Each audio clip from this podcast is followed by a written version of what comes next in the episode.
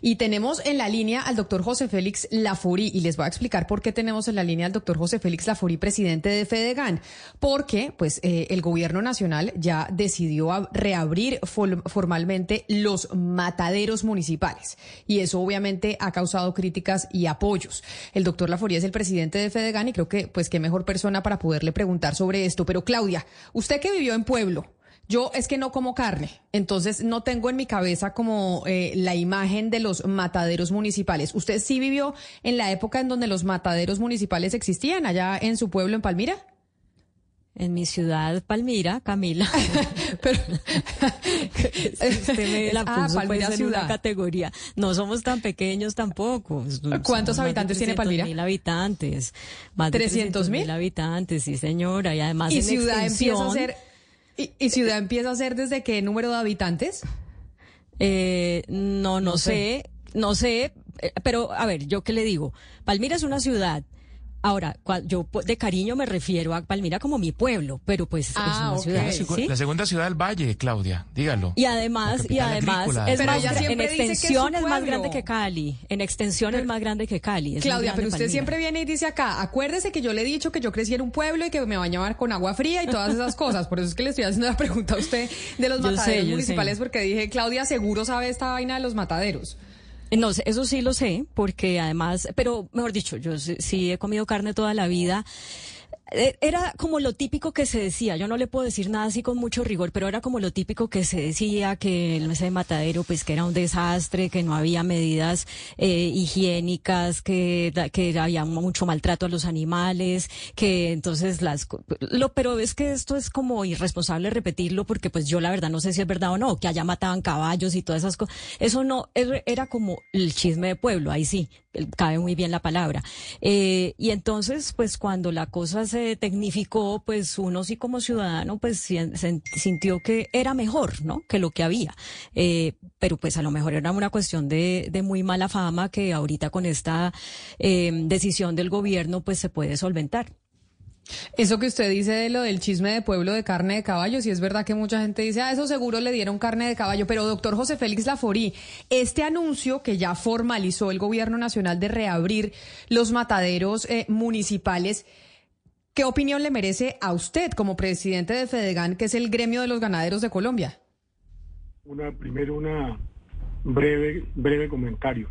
Yo voy a invitar a Camila Zuluaga a comerse un buen trozo de carne aquí, pero creo que me será mucho más grato hacerlo con Claudia, que además eh, eh, come carne y yo creo que, que puede disfrutarla mejor.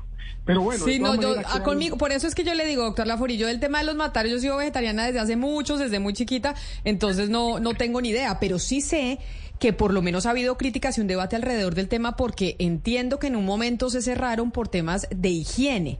Entonces, por eso tal vez usted nos puede explicar mucho mejor si esta medida es benéfica o no para el consumo de la carne en Colombia. Venga, yo le doy un contexto. Eh, y cosa que también quiero digamos, destacar de Claudia, que dice con cariño mi pueblo.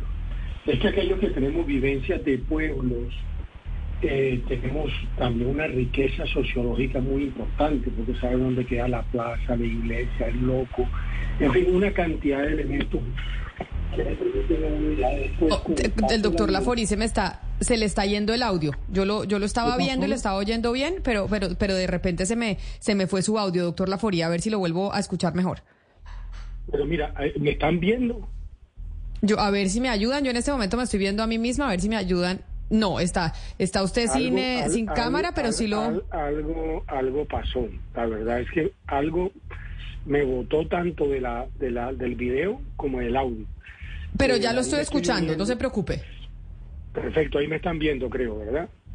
Lo oímos, pero no lo vemos, pero sí, ahí lo vemos perfecto.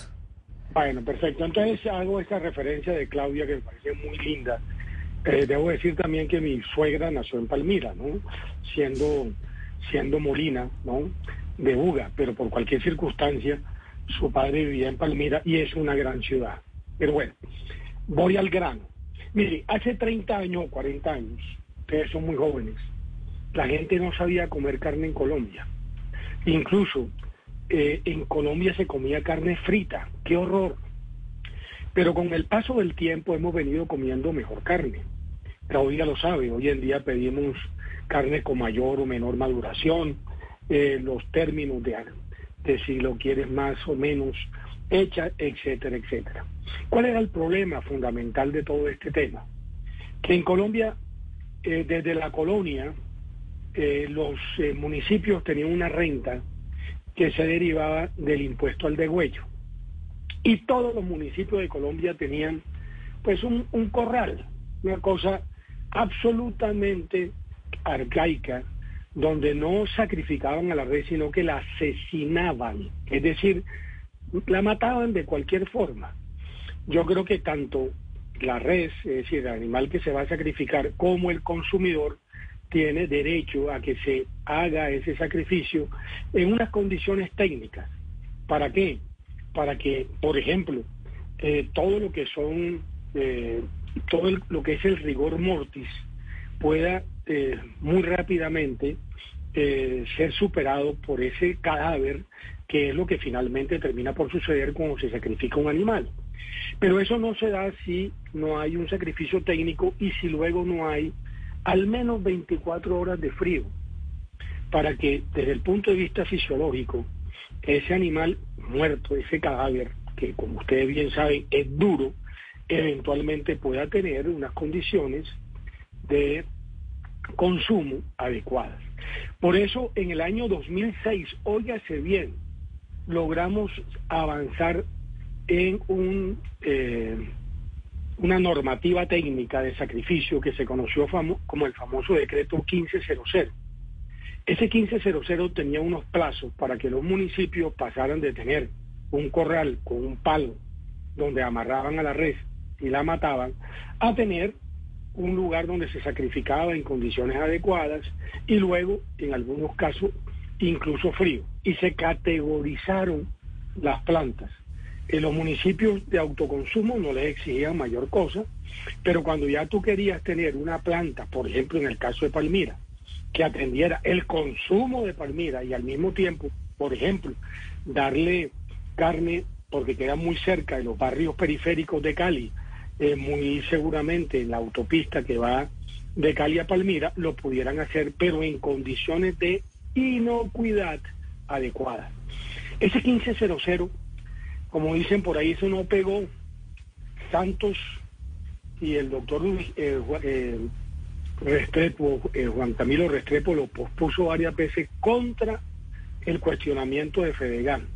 Lo pospusieron, lo pospusieron y claro, no dieron señales adecuadas para que el sector privado, por ejemplo en Palmira, entonces dijera, listo, aquí tenemos tantos habitantes que consumen tanta carne per cápita al año, eventualmente aquí cabría una planta de sacrificio con condiciones adecuadas para atender el sacrificio y en consecuencia no se hicieron las inversiones ni durante el gobierno de Santos y me temo que tampoco durante buena parte del gobierno del presidente Duque.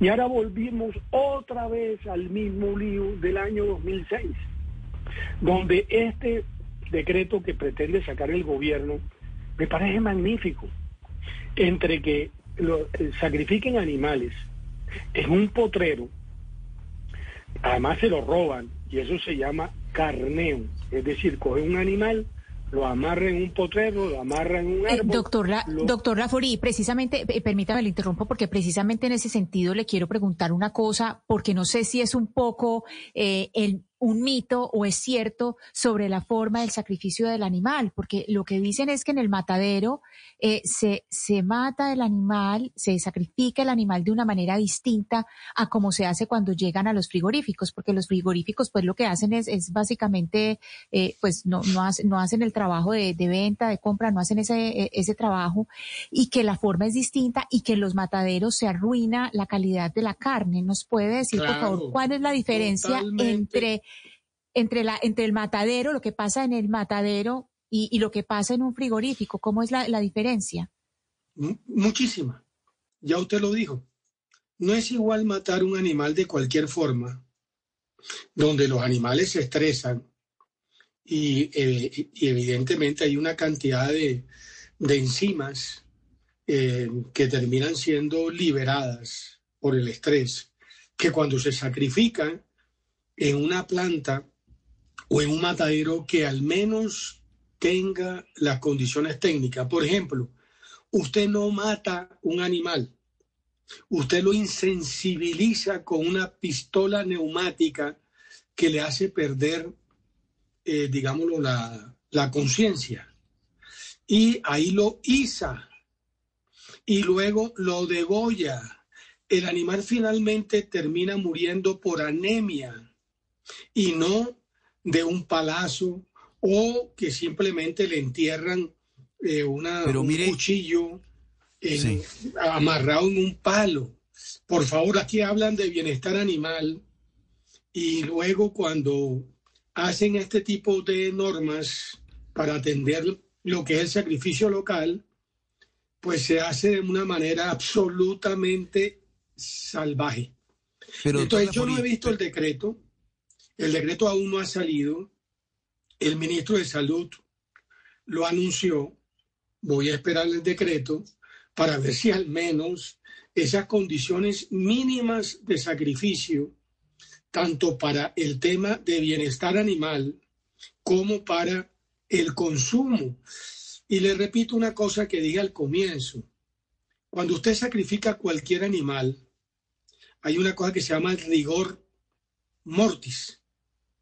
Y en consecuencia, solo cuando el sacrificio es técnicamente hecho y obviamente usted lo termina con al menos 24 horas de frío, mejor 36, las enzimas terminan haciendo que ese cadáver rígido suelte. Entonces, le voy a decir una cosa que me van a regañar por allá los, los llaneros. Cuando usted mata a una mamona, que es un animal joven, que debe tener una carne tierna, lo sacrifica a las 10 de la mañana y lo consume a, a las 2 de la tarde, usted está consumiendo muerto. Dele frío. Esa mamona magnífica. Pero, doctor Laforí, mire. un segundito y termino, doctor. Eh, eh, esa mamona que usted sacrifica la lleva a un cuarto a cuatro grados centígrados y se come la mamona con una calidad espectacular. Entonces pueden seguir comiendo mamona, pero no sacrificada el mismo día. Sí, Ahora pero, sí. pero mire, doctor, doctor Laforí, pero mire, es que, es que el presidente Petro ha dado como principal argumento para, para, la, para revivir estos, estos mataderos municipales, de los que yo particularmente no soy amigo, eh, la razón de abaratar el precio de la carne, ha dicho el presidente, hay que abaratar el precio de la carne. Eh, me imagino que la intermediación del frigorífico y demás es lo que encarece el, el, el, el precio de la carne. Pero digamos, ¿se justifica, doctor Laforí, usted que conoce muy bien del tema, eh, tener animales en unas condiciones sanitarias que no son las mejores, porque todos conocemos cómo funcionan los, los, los mataderos en Colombia, cómo han, funcionado, a cambio de abaratar el precio de la carne, ¿qué tanto se va a abaratar el precio de la carne o qué tanto se encarece la carne en el traslado de la, de, de donde el sitio de, donde está el animal en cría hasta el frigorífico? Eh, sí, no. No creo en el cuento de que los frigoríficos terminan quedándose con una porción del valor que paga el consumidor. Eso es falso, al revés. Le voy a dar el dato de Bogotá. Bogotá consume más de un millón de animales al año. La inmensa mayoría, más del 50%, viene de sacrificios, eh, en algunos casos clandestinos, informales, incluso ahí en Soacha. Y como decían al comienzo Claudia y, y Camila, uno no sabe si en algunos casos come caballo o incluso eh, otro tipo de especies que no son malas, por ejemplo, que es el caso de no los eh, hay estos animales que son se me olvidó la palabra increíble pero doctor usan también de tiro. No termino termino Camilo es simplemente para que la gente entienda el asunto eh, eh, y en consecuencia usted vaya a Guadalupe, cerca de Guadalupe, para que vea ese desastre. Carnes calientes, en algunos casos no sabes cuál es el origen. Sí, ¿quién, ¿de dónde vienen esos ganados? Muchas veces de los llanos orientales. En unas mafias, mafias, que terminan imponiendo el precio de la carne en Colombia. Termino con este dato para que se den cuenta. Cuando se sacrifica un animal aquí en Colombia y un consumidor paga 100 pesos, solo le llega al, al ganadero menos de 56 pesos. Cuando se sacrifica ese animal en Brasil y un consumidor Brasil paga 100 eh, reales, el ganadero recibe entre 78 y 81 centavos. En consecuencia, si usted resta 80 de 56, estamos hablando de 24 pesos que se quedan esas mafias. Entonces lo que hay que sacar son esos jugadores que no le agregan valor a la cadena o sea y que, afectan al precio del consumidor. o sea, o sea que usted no está de acuerdo con esta medida del gobierno. Usted dice, volver a abrir los mataderos municipales no es la solución. No estoy diciendo eso. Si usted tiene, no Palmira, que es una ciudad, que Claudia Díaz, mi pueblito, bien, no. Pero por ejemplo, eh, un pueblito, Pailita Cesar, el Águila Valle del Cauca. Allá de pronto se puede sacrificar en el matadero municipal con un veterinario y con unas condiciones básicas mínimas los animales para que se lo coma solo el municipio del Águila o el municipio de Curumaní o de cualquiera, de Tierra Alta.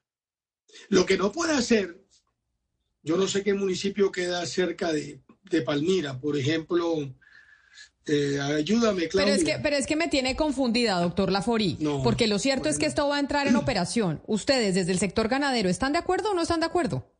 No, mi amor, es que la vida no es blanco y negro. No, pero pues obviamente cuando hay cuando hay ya una ya cuando hay una decisión tomada, pues claro que sí. Camila, es que como no me estás escuchando, a ver, un municipio que quede cerca de Palmira, eh, no sé cuál, X. Si ese municipio tiene una planta municipal que cumpla con unos mínimos, que está en el decreto 1500, y esa carne solo la comen los habitantes del municipio X, yo aplaudo la medida. Pero si ese municipio que no tiene todas las condiciones para que la carne tenga consumo en otros municipios y especialmente en las grandes ciudades, como es el caso de Cali, estoy en desacuerdo. Le pongo un caso más concreto, Soacha. Vaya Soacha para que vea una, una planta que no cumple ninguna exigencia de unos bandidos. Vende la carne en Bogotá. Yo no he visto decomiso de esa carne. Y obviamente está afectando la salud de los bogotanos. Entonces, si Soacha, si su alcalde permite que los habitantes de Soacha coman muerto, es decir, animales sacrificados de manera antitécnica, tendrá que responderle a los habitantes de Soacha. Pero el decreto tiene que establecer unas condiciones mínimas básicas. Por ejemplo, no mates el animal, insensibilízalo con una pistola neumática, ízalo para que muera por anemia y luego hazle la parte de despostes, ojalá frío, y llévalo al mercado. No es que bueno, Estoy de acuerdo. Ok, entendiendo que, hay matices y que entonces usted dice hay que tener una normatividad para los mataderos municipales, entonces entiendo cuál es la posición de Fedegan. Ahora, Doctor Lafori, aprovechando que está usted con nosotros, tengo una última consulta que hacerle. Y tiene que ver con la posición que ha tomado ayer eh, el presidente Gustavo Petro frente a la Federación Nacional de Cafeteros. Y aprovecho que está con nosotros porque puso de ejemplo a Fedegan. Y puso de ejemplo a Fedegan en época de Juan Manuel Santos. Y quiero eh, consultarle a usted si le parece que ese anuncio que hizo ayer el presidente Gustavo Petro frente a la Federación Nacional de Cafeteros y quitarles el apoyo y el, y el manejo de los parafiscales del sector, haciendo la comparación de lo que pasó con ustedes en el gobierno Santos, ¿es acertado o no? ¿Tú no te acuerdas, Camila, cómo me fustigabas tú? Perfectamente, me acuerdo, doctor Lafori, por eso le pregunto. ¿Tú no te acuerdas cuando ese contrato intentaron invalidarlo por corrupción, por una cantidad de carajadas? Muchos años después se demostró que nada de eso es cierto. Y en consecuencia, por lo menos la ley nuestra no permitía que el gobierno de Santos, con un corrompido como Iragorri, cuatro millones ciento treinta y cuatro mil millones de pesos contratados a dedo, comprando todo tipo de autoridades, precisamente para habilitar lo que finalmente hicieron. Aquí estoy vivito y colando. Me parece que es un error lo que pretende hacer el presidente Petro, porque aquí hay unas normas de carácter legal que le dan a la Federación de Cafeteros los mismos derechos que teníamos nosotros. ¿Y qué tal la perseguida que incluso me hiciste tú cuando me lo devolvieron? Aquí estamos, con la frente en alto. En consecuencia, ojo con el tema porque en Colombia existen varias cosas. Primero, la iniciativa privada. Y segundo, las leyes se la están llevando de calle. Doctor Lafori, usted en ese momento y, un poco en la respuesta que nos acaba de dar sobre lo que pasó con Fedegan y con el eh, manejo de los parafiscales, decía que había una motivación política de parte del gobierno Juan Manuel Santos en ese entonces, entre otras porque digamos que el gremio suyo y usted particularmente era una voz opositora al proceso de paz con las FARC. Y como el presidente hizo la comparación con lo que pasó eh, con Fedegan en el gobierno Santos y esto de la Federación Nacional de Cafeteros que él anunció ayer, ¿usted cree que esa posición del presidente es política? Un poco porque también el señor Bahamón, presidente de la Federación Nacional de Cafeteros, pues fue una voz eh, eh, en el pasado que se opuso al, al, al, entonces senador Gustavo Petro? Muy seguramente, pero además te voy te voy a decir una cosa y una primicia para ti y para Claudia. tengo, tengo escrito un libro que voy a publicar este año a propósito de los 60 años de Fedegan, que se llama Crónica de un atropello. Si tú me aceptas y Claudia me acepta, cuando lo ajuste con un buen epílogo, te lo voy a mandar. ¿Y cómo me gustaría incorporar una nota tuya de, Claudia, no, pues si quiere, magnífico, pues una gran periodista, tuya, a propósito de lo que dice el libro, y te la publico. Pues doctor Lafori, era importante escucharlo, hablar con usted sobre esto. Vamos a esperar entonces el libro de lo que usted dice. Me parece válido que usted diga que es un error lo que ha mencionado el presidente Gustavo Petro frente a la Federación Nacional de Cafeteros y que es probable que también haya una motivación política como la hubo en el pasado con Fedegan. Dígame, Claudia. Pero es que no, no, yo le voy a pedir que no despida al doctor Lafori sin que me permita decirle algo. Oye. Eh, no, no, pero permítame un segundo. No, yo sé que usted se tiene que ir, pero es que aquí ha pasado en esta entrevista algo que yo no quiero dejar pasar. Eh, y usted, eh, con usted hemos tenido amables controversias en el pasado, doctor Lafori, y vamos a tener una adicional en, a partir de este momento. Es que usted en algún momento le responde a Camila, no, mi amor, uno no trata a una periodista así. Uno no trata a una, a, no, le dice de esa manera a una periodista que lo está entrevistando porque usted no le diría de, la misma manera a un hombre. Entonces, lo de, hay que decirlo y no. No, no, no, no, es por Caribe, doctor Laforí. Eso se, eso se llama discriminación contra el ejercicio periodístico de una mujer. perdón. perdóneme, no es un cuento, no es un cuento y le pido respeto también por los argumentos, porque la verdad eso ha sido sumamente ofensivo y pues yo le recomiendo que no lo vuelva a hacer, pero eh, me pareció que no podía dejar pasar eso. Me parece muy bien, le pido disculpas, fue una expresión cariñosa, pero bueno, eh, estamos de acuerdo, no pasa nada. Yo se lo seguiré diciendo así a la gente de mi confianza y la gente que me rodea, que me lo acepta, como lo aceptan los caribes. Frases cariñosas, no ofensivas. Doctor José Félix Lafori, muchas gracias por haber estado aquí con nosotros hoy en, eh, en Mañanas Blue, respondiendo a estas preguntas sobre los mataderos, revivir a los mataderos en Colombia y eh, hablando de la Federación Nacional de Cafeteros, el ejemplo que siguió ayer el presidente Gustavo Petro. Son las